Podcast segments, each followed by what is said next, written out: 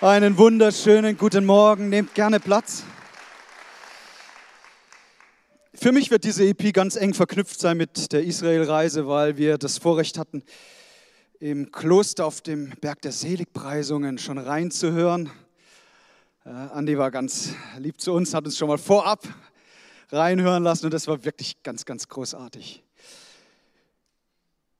Wir haben gesagt als Reisegruppe, was in Israel geschieht, das bleibt in Israel. Lasst mich ein wenig steuern und euch Einblick geben in, in das, was geschehen ist, weil es war wirklich eine ganz, ganz fantastische Reise, die hinter uns liegt. 18 Teilnehmer aus dem Gospelhaus, die gesund und mit wunderbaren Erlebnissen und Erfahrungen wieder gut in Baden-Baden angekommen sind.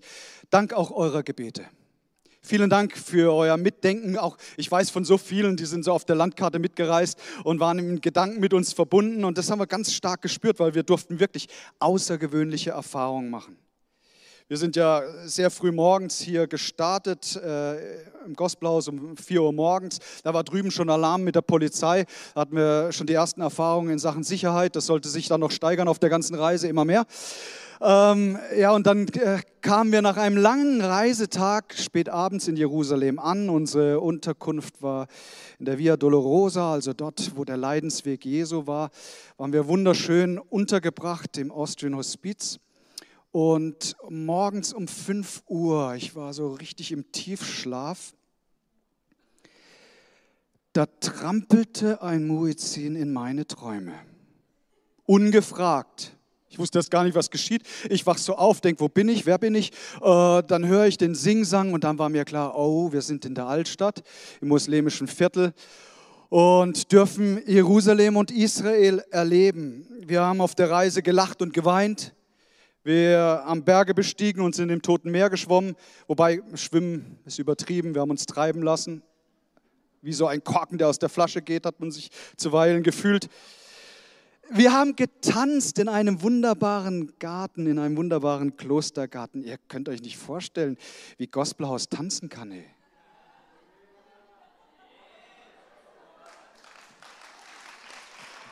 Ja, ja, wir waren da ganz locker unterwegs und saßen einfach staunend und berührt an vielen Orten, von denen wir wussten, dass hier Jesus gewirkt hat und darüber hinaus im vollen Bewusstsein, dass Jesus lebt, dass er nicht an einen Ort gebunden ist, sondern dass er mit uns geht und dass er auf der ganzen Welt wirkt. Das ist so wunderbar. An einem Spätabend sind wir über die Dächer Jerusalems spaziert. Das war auch ein ganz besonderes Erlebnis und nur möglich, weil wir eine fantastische Reiseleitung hatten. Die Annemarie Haare aus unserer Gemeinde. Annemarie, wo immer du auch gerade steckst, wir danken dir so sehr Irgendwo wird sie sein, die Annemarie.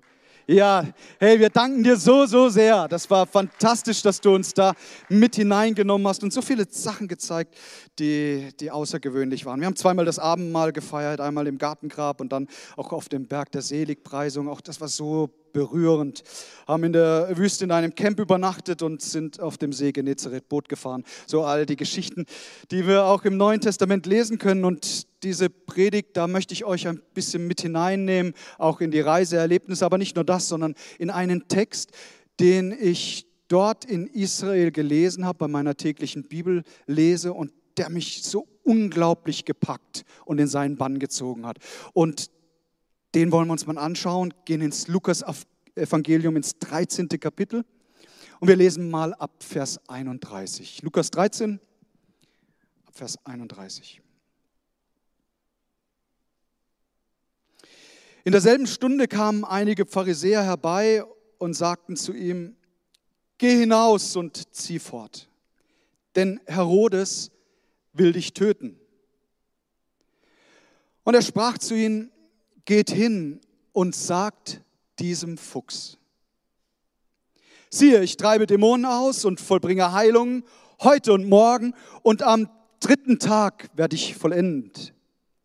Doch ich muss euch heute und doch ich muss heute und morgen und am folgenden Tag wandern, denn es geht nicht an, dass ein Prophet außerhalb Jerusalems umkommt.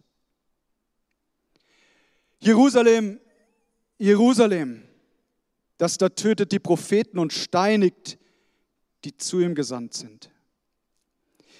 Wie oft habe ich deine Kinder versammeln wollen, wie eine Henne ihre Brut unter die Flügeln und ihr habt nicht gewollt. Siehe, euer Haus wird euch überlassen. Ich sage euch aber, ihr werdet mich nicht sehen, bis es geschieht, dass ihr sprecht, gepriesen sei der da kommt, im Namen des Herrn. Und Jesus, wir danken dir für dein Wort. Wir danken dir für deine Liebe zu uns. Heiliger Geist, ich lade dich ein, dass du es lebendig machst, alles, was wir jetzt hören, in unseren Herzen. Danke, dass du uns Kraft gibst in diesem Alltag, der oft herausfordernd ist. Danke, dass du uns deine Freude schenkst und wir wissen dürfen, wir haben Hoffnung, weil du hast den Tod besiegt, du bist auferstanden. Wie schön ist das, Herr. Danken dir so dafür. Amen, Amen, Amen. Übrigens, wir haben uns überzeugt, das Grab ist leer. Hey, unser Jesus ist auferstanden. Er hat den Tod bezwungen. Ähm, zum Beweis habe ich auch ein Bild mitgebracht. Nicole und ich sind in die Grabeshöhle da reingestiegen, haben mal rausgeschaut. Wen sehen wir? Sandro Manelli, der nochmal gleich seine, seine äh, E-Mails checkt oder was auch immer. In unserem Text ähm, heißt es, dass Jesus unterwegs war.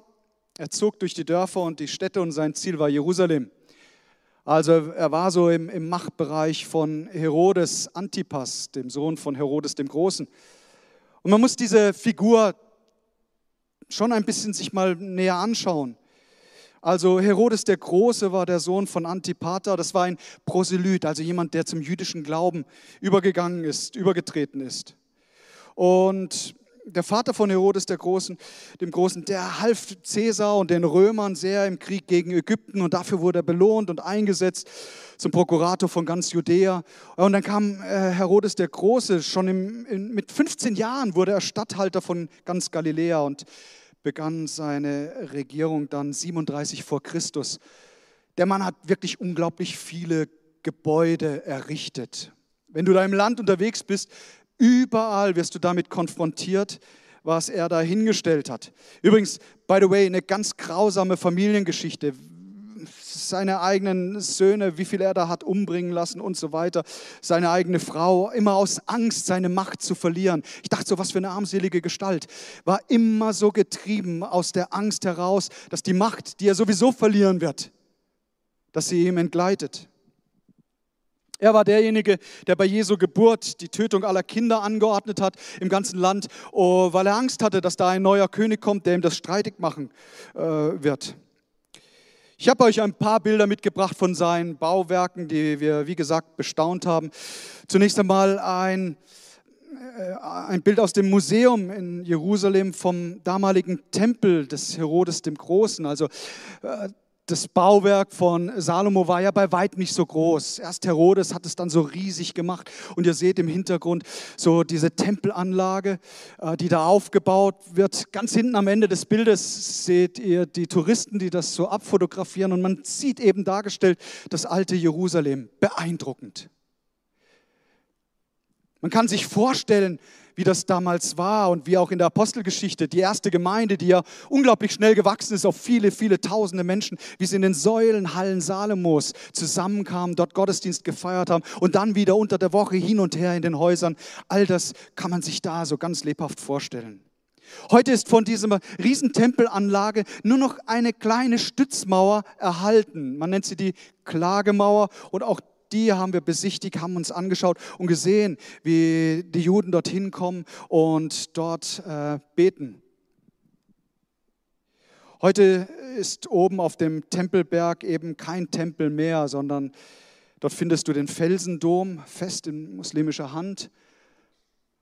Und ich muss schon sagen, da herrscht eine ganz besondere Stimmung der Aggression auch, die wir wahrgenommen haben. Wehe, man hält die Regeln nicht ein, manchmal sogar ganz unwissend. Beobachtete, wie unser Achim Reinschmidt seine Frau, die Annemarie, in den Arm genommen hat. Ja, da war gleich Alarm. Dachte, oh, wie ist das, wenn, wenn, wenn man die eigene Frau nicht mehr in den Arm nehmen darf? aber das wurde ganz schnell unterbunden hier von dem Kollegen. Übrigens auf alle Bilder habe ich Bildrecht. Wir schauen uns den Tempelplatz an, wie groß er ist und kriegen eine Vorstellung davon, wie das damals mit diesem riesigen Tempel dort war. Dann haben wir, haben wir den, die Festung Masada in der Wüste bestiegen. Ich hörte von der Reiseleitung, dass ähm, ähm, Herodes selbst nur ein einziges Mal da oben war, obwohl das eine prächtige Anlage gewesen sein muss. Aber nachdem wir aufgestiegen sind, war mir schon klar, warum er das nur einmal gemacht hat.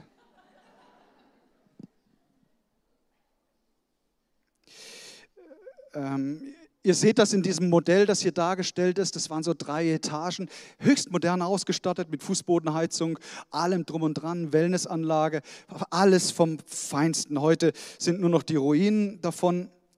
Und oben von Masada hast du einen wirklich wunderschönen Blick hinein in die Wüste. Das ist sehr erhabend. Wir haben dann auch eine Nacht dort verbracht, in einem Camp in der Wüste. Auch das war so beeindruckend. Lasst uns zurückkehren zum Text. Wir haben jetzt ein bisschen einen Überblick bekommen über Herodes. Es gibt noch viel weitere Bilder zu zeigen und zu erzählen.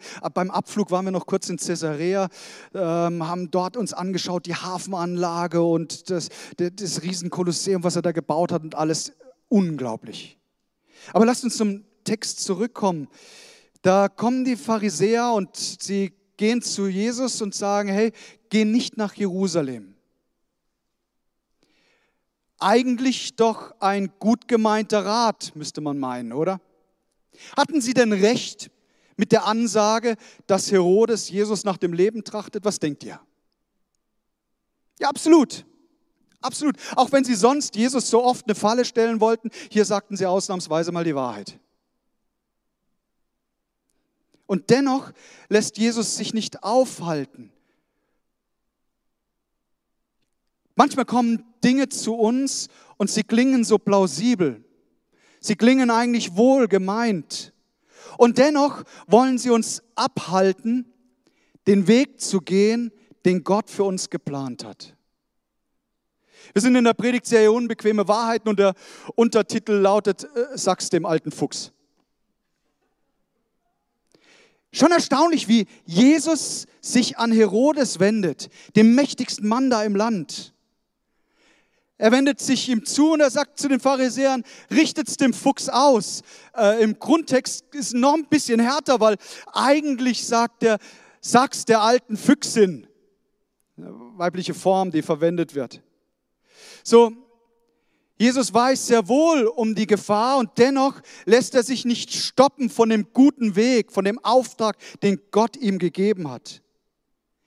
Am göttlichen Auftrag hat sich nichts geändert. Und manchmal ist dieser Weg ganz schön unbequem. Manchmal ist er auch gefährdet und manchmal gefährlich und manchmal wird er auch bedroht von anderen Leuten. Manchmal ist es richtig unangenehm.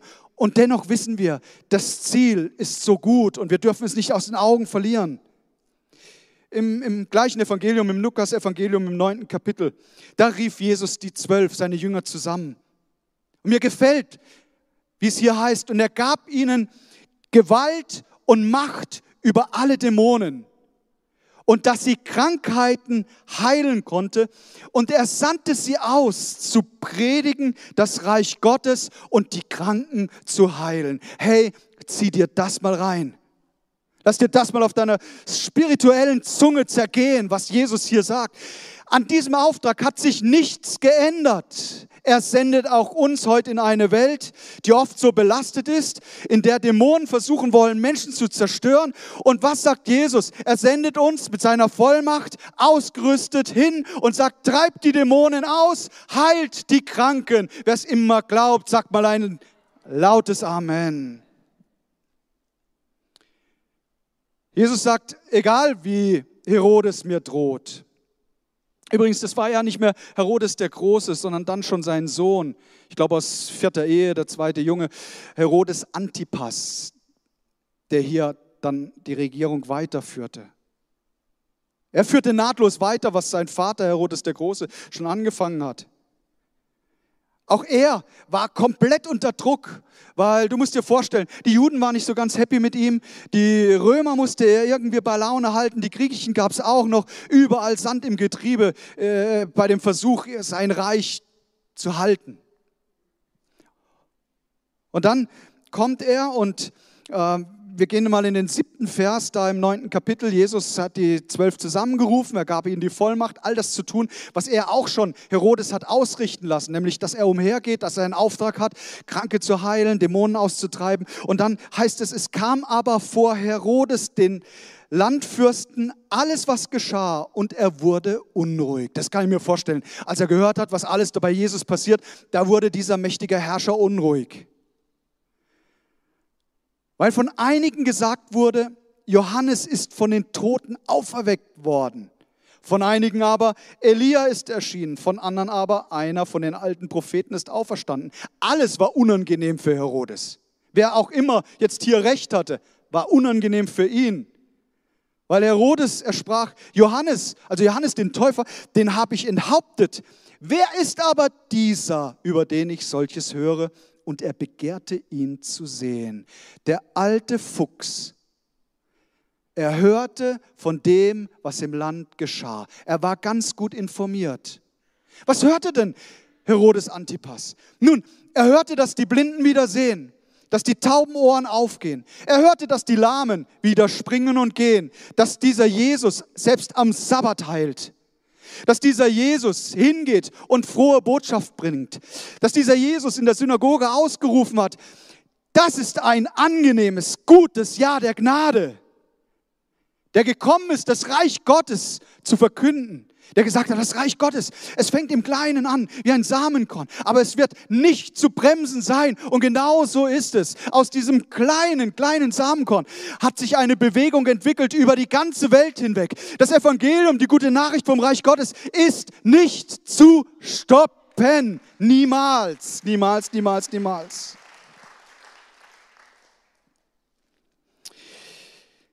Wir waren untergebracht in einem Kloster auf dem Berg der Seligpreisung, also an diesem Berg, wo die Tausende zusammenkamen und Jesus darüber gesprochen hat, wie es ist, selig zu sein und wie er so viel gute Dinge gelehrt hat, auch wie wir beten und so weiter.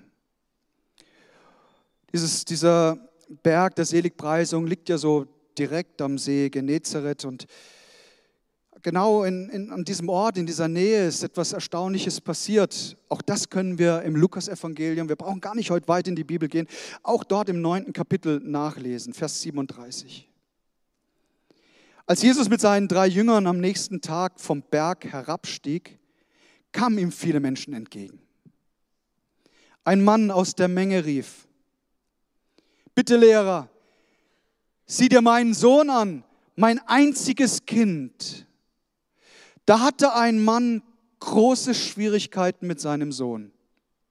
Irgendwelche Eltern hier, die das verstehen können. Ihr braucht euch nicht melden.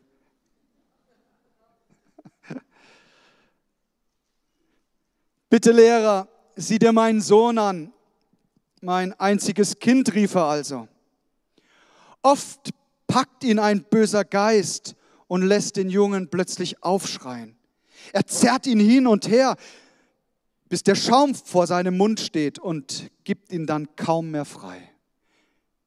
Wenn es so weitergeht, richtet er ihn noch ganz zugrunde. Was für eine Not, da hast du deinen einzigen Sohn und der wird gequält Tag und Nacht, wird zugrunde gerichtet, verletzt sich selbst setzt sich riesigen Lebensgefahren aus, alles unkontrolliert, weil da eine Macht in seinem Leben ist, die zerstören will. Und hey, der Teufel ist, ist nicht an unserem Wohl interessiert. Er hat nur eins im Sinn. Er und seine Dämonen wollen zerstören. Er und seine Dämonen wollen rauben, was ihnen nicht gehört, wollen entreißen, wollen kaputt machen. Hey, und ich habe gute Nachricht. Jesus ist da. Er ist derselbe gestern, heute in aller Ewigkeit. Er befreit auch heute noch.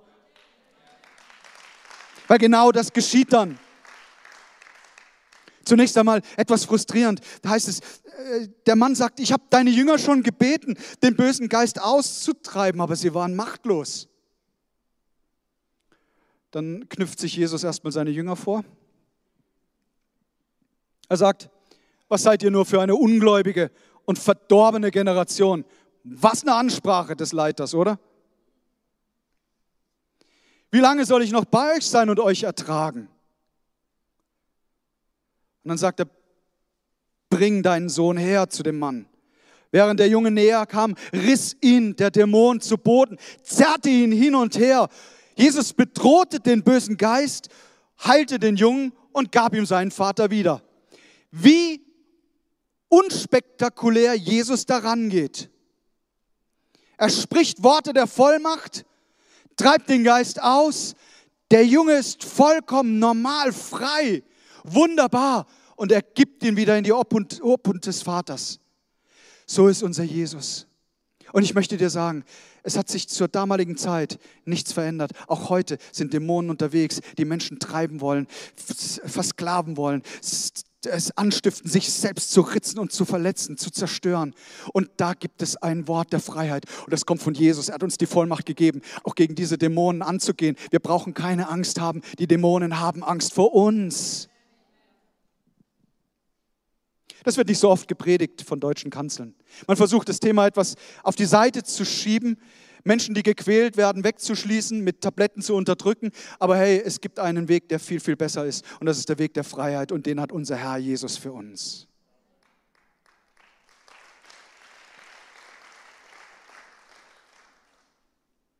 Wir kamen nach einem intensiven Tag in Jerusalem wieder zurück in unsere Unterkunft, die übrigens wunderschön war. Und auf diesem Weg, äh, gleich in der Nachbarschaft, fast etwas unscheinbar, äh, habe ich eine Steintafel gelesen, da stand Bethesda drauf. Und da klingelte etwas bei mir. Au, da gibt es ja eine Geschichte im Neuen Testament. Ich möchte unbedingt hinter das Tor schauen und sehen, was sich da verbirgt. Und tatsächlich findest du dort die alten Badestellen vom Teich Bethesda bin da durchgelaufen, habe mir das alles so angeschaut, habe gedacht, oh, wo waren wohl die Säulenhallen, wo die Kranken alle lagen? Und dann war natürlich ein Gedanke, der sich mir richtig aufgedrängt hat. Wo war die Badestelle, wo dieser Mann 38 Jahre in seiner Not lag, gelähmt? Weil das berichtet uns das Neue Testament. Jesus kommt dorthin an diesen Teich. Frag mich nicht, warum er nicht alle Kranken geheilt hat. Keine Ahnung. Aber er ging auf diesen einen Mann zu. Er sagt, hey, was, was willst du? Und dann sprudelte die ganze Not aus diesem Mann heraus. Es war ja nicht nur, dass er körperlich eingeschränkt war, sondern seine Seele war durch die Jahre, wo er nie ins Wasser kam, weil es heißt in der Bibel, wann immer ein Engel das Wasser berührte, der erste Kranke, der hineinkam, war gesund. Und dieser Mann, er sagt, ich habe niemand, wenn das Wasser sich bewegt, der mich da hineinschubst. Alle gehen an mir vorbei. Ich bin allen egal. Aber er war Jesus nicht egal. Jesus sagt, steh auf, roll dein Bett zusammen. Nicht länger wirst du hier liegen, sondern jetzt wirst du gehen und die großen Taten verkünden. Oh, das hat einen Ärger ausgelöst. Kannst du dir vorstellen bei den Juden, dass Jesus das tut und ausgerechnet noch einen, an einem Sabbat? Im Johannesevangelium im fünften Kapitel, da heißt es im achten Vers, da forderte ihn Jesus auf, steh, nimm deine Matte und geh. Im selben Augenblick war der Mann geheilt. Er rollte seine Matte zusammen und ging seines Weges. Das geschah an einem Sabbat. Gott will auch heute noch heilen. Und du brauchst mich nicht daran erinnern, dass wir für Menschen gebetet haben, wo es anders kam, wo wir uns die Heilung so sehr gewünscht haben. Ich trete gar nicht den Versuch an, erklären zu wollen, sondern ich habe ich hab eine Botschaft. Und die steht in meiner Bibel. Geht hin und betet für die Kranken. Es ist nicht meine Verantwortung, dass sie gesund werden. Das ist, das ist die Aufgabe Gottes. Meine Verantwortung ist nicht aufzuhören zu beten, nicht auf den Fuchs zu hören, der dir sagt, oh, das ist mal geschehen, das ist heute nicht mehr so. Wir bleiben dran an dem Auftrag, den Jesus uns gegeben hat. Und wir werden nicht aufhören, für die Kranken zu beten. Gospelhaus ist ein Ort, an dem wir weiter beten werden, an dem wir glauben, an dem Menschen einen Weg in die Freiheit gehen. Wir lassen uns nicht stoppen.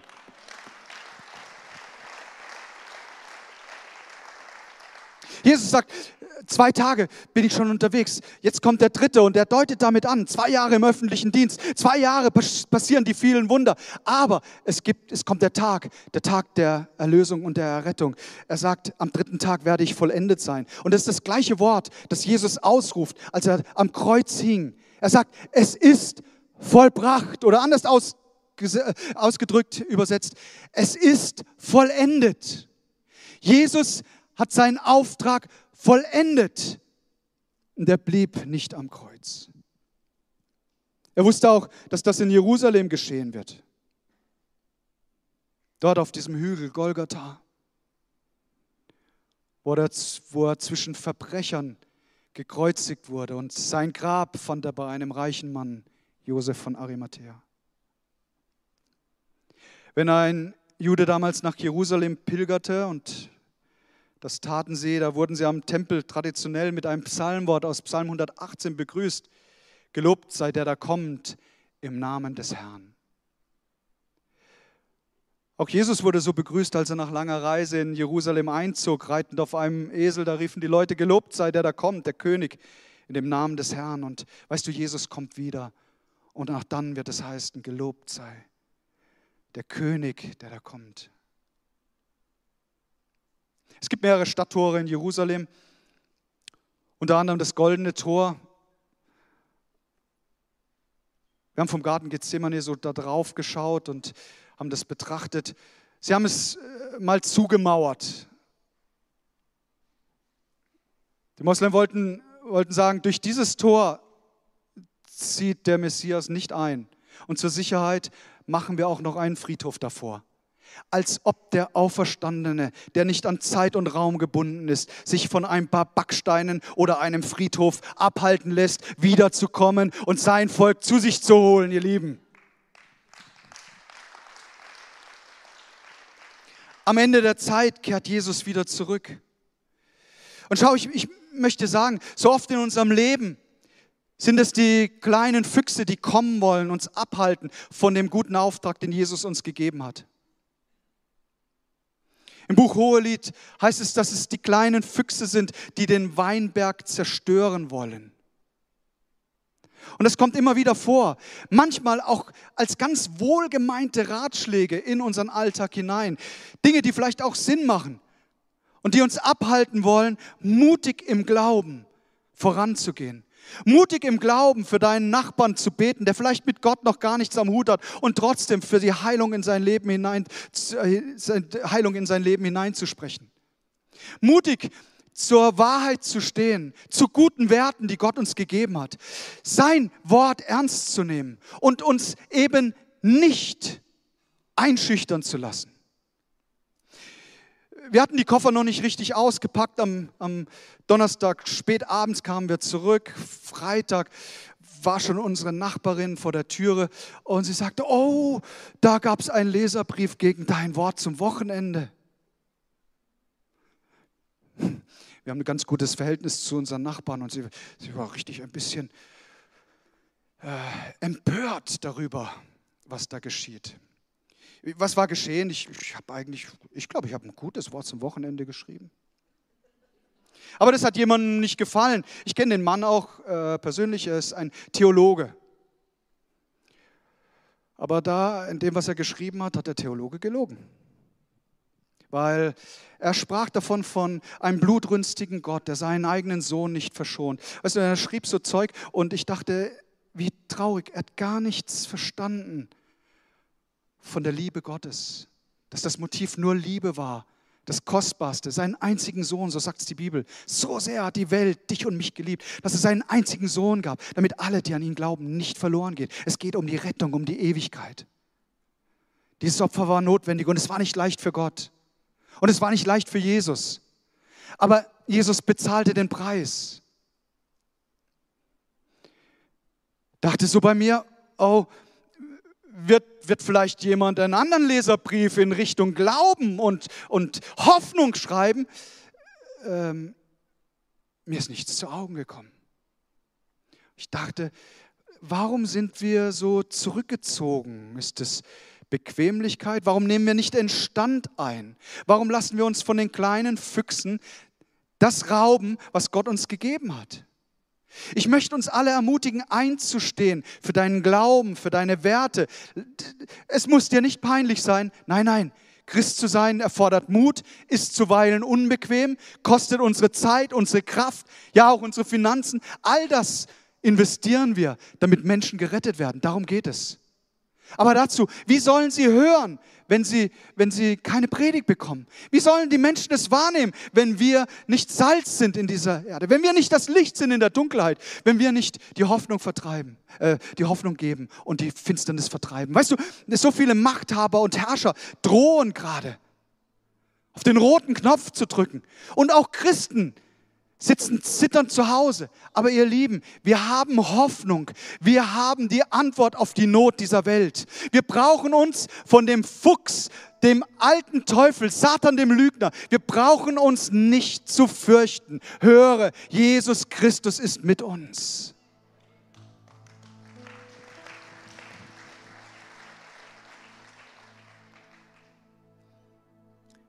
Wir hatten das Vorrecht auf der Reise zwei Pastoren aus dem Land kennenzulernen. Und sie erzählten ganz offen aus ihrem Leben.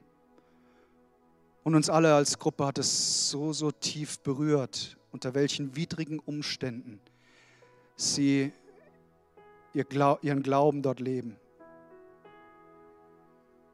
Der eine Mann war um seines Glaubens willen im Gefängnis, hat überhaupt nichts verbrochen. Er stand einfach nur zu seinem Jesus. Der andere Pastor berichtete uns, wie ihr Gemeindehaus angezündet wurde und abgefackelt. Ich dachte, na gut, das kann einem in Deutschland auch passieren, das haben wir auch erlebt als Gemeinde. Diese Art der Verfolgung kennen wir auch. Aber dann sagt er, von den Mitgliedern der Gemeinde wurden die Bilder mit Plakaten in der ganzen Stadt verteilt. Mit dem Aufruf, passt auf vor diesen Verbrechern. Ich habe den Wortlaut nicht mehr genau, aber die wurden diffamiert Kannst du dir vorstellen, wie es den Kindern dieser Gemeindemitglieder ging, die dann am nächsten Tag zur Schule kamen? Und die Wege waren gepflastert mit den Gesichtern der Gemeindemitglieder. Und was ich so erstaunlich und so mutmachend fand, ist, beide Pastoren haben gesagt, und wir werden nicht aufhören, die Botschaft der Liebe und des Evangeliums zu verkündigen. Wir werden nicht aufhören.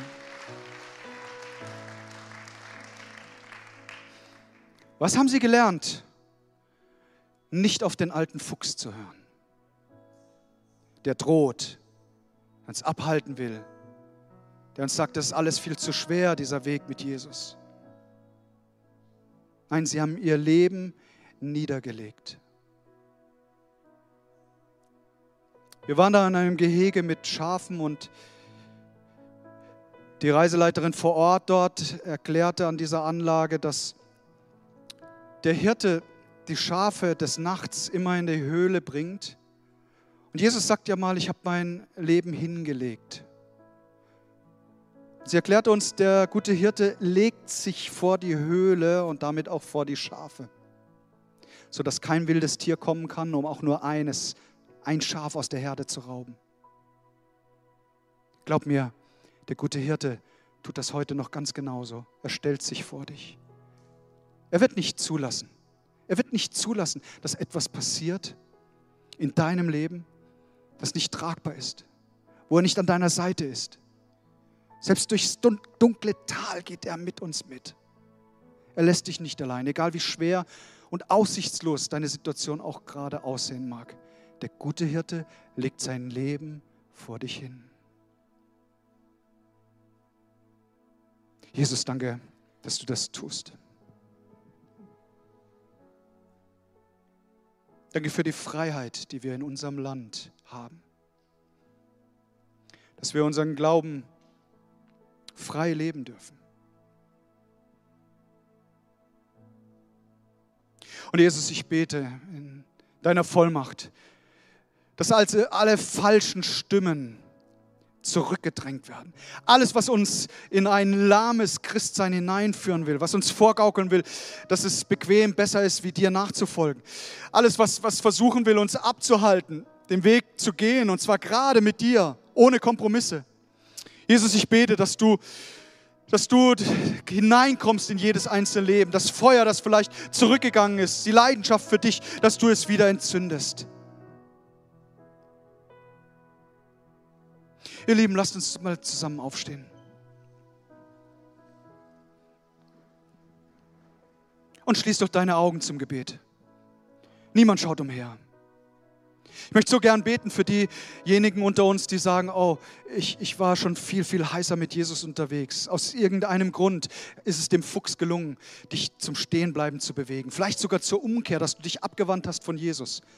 Oder sie sind hier und sagen, ich habe mein Leben noch gar nie wirklich Jesus anvertraut. Aber ich habe verstanden, er ist der gute Hirte. Er will mein Leben erlösen von der Schuld der Vergangenheit. Er will mich hineinführen in ein neues Leben der Freiheit. Wenn dich, wenn sie das betrifft, heb ganz schnell deine Hand Jesus entgegen. Sag Jesus, hier bin ich, ich kehre um, ich komme wieder zu dir. Wo auch immer jemand ist, auch auf der Empore, im Livestream, Jesus sieht jede einzelne Hand. Vielen Dank überall streck dich ihm entgegen. Und es ist Jesus selbst, der dich jetzt an die Hand nimmt und sagt, komm mein Kind, ich habe so lange auf dich gewartet. Jesus, danke für jeden Einzelnen, der heute Morgen hier ist, der sich an dich wendet.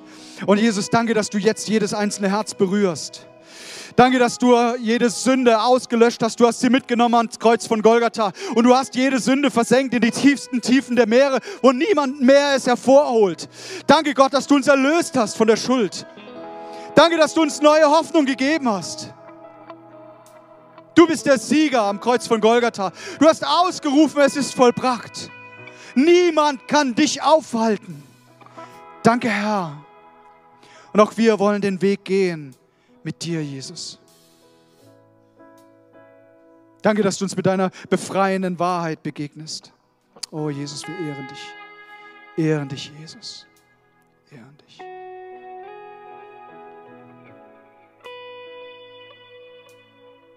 Wenn du möchtest, lass uns zusammen ein lautes Bekenntnis sprechen. Indem wir sagen, Herr Jesus Christus, ich danke dir so sehr für deine Liebe. Du hast mich erlöst von meiner Schuld. Du schenkst mir neue Hoffnung. Dir, Jesus Christus, will ich nachfolgen. Dein Wille soll geschehen wie im Himmel, so auch hier auf Erden. In Jesu Namen, in Jesu Namen. Amen, Amen und nochmals Amen. Wie wäre es, wenn wir Jesus Christus, dem König aller Könige, einen majestätischen, einen majestätischen Applaus geben? Einen Jubelruf zu ihm. Ehren dich, Jesus!